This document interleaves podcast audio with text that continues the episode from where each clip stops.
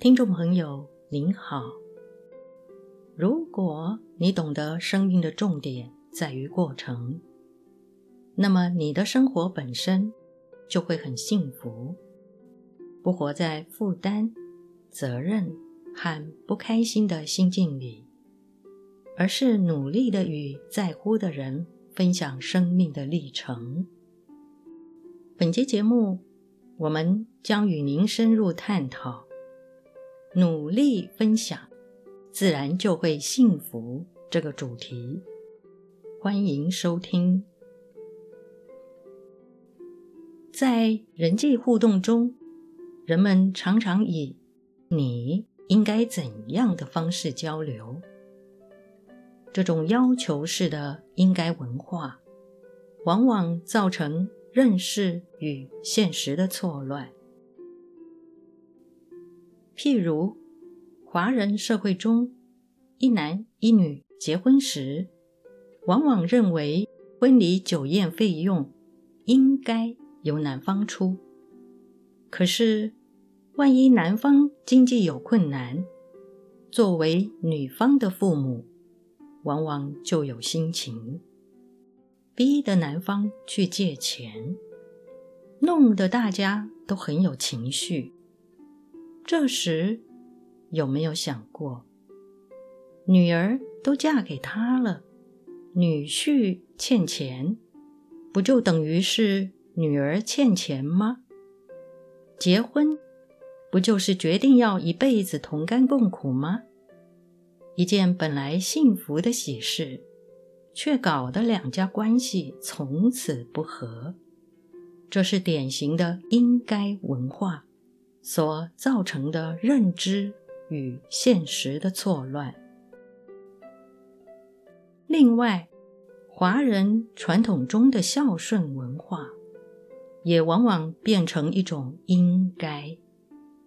试想，当你为人父母，你很爱你的孩子，并抚养他，可是年纪大了以后，孩子对你的孝顺是出于责任和义务，而不是发自内心的情感，你会不会觉得很伤心？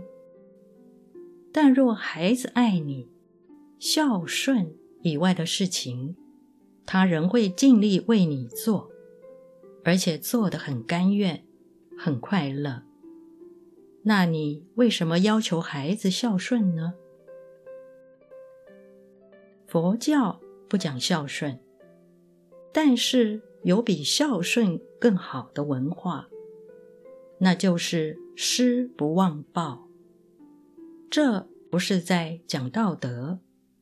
如果你懂得生命的重点在于过程，那么你的生活本身就会很幸福，不活在负担、责任和不开心的心境里，而是努力的与在乎的人分享生命的历程，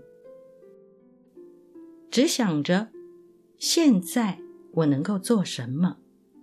怎么做比较好？不必设定标准，但一定努力做。在努力的当中，自然就会有生命的喜悦，内心特别的满足。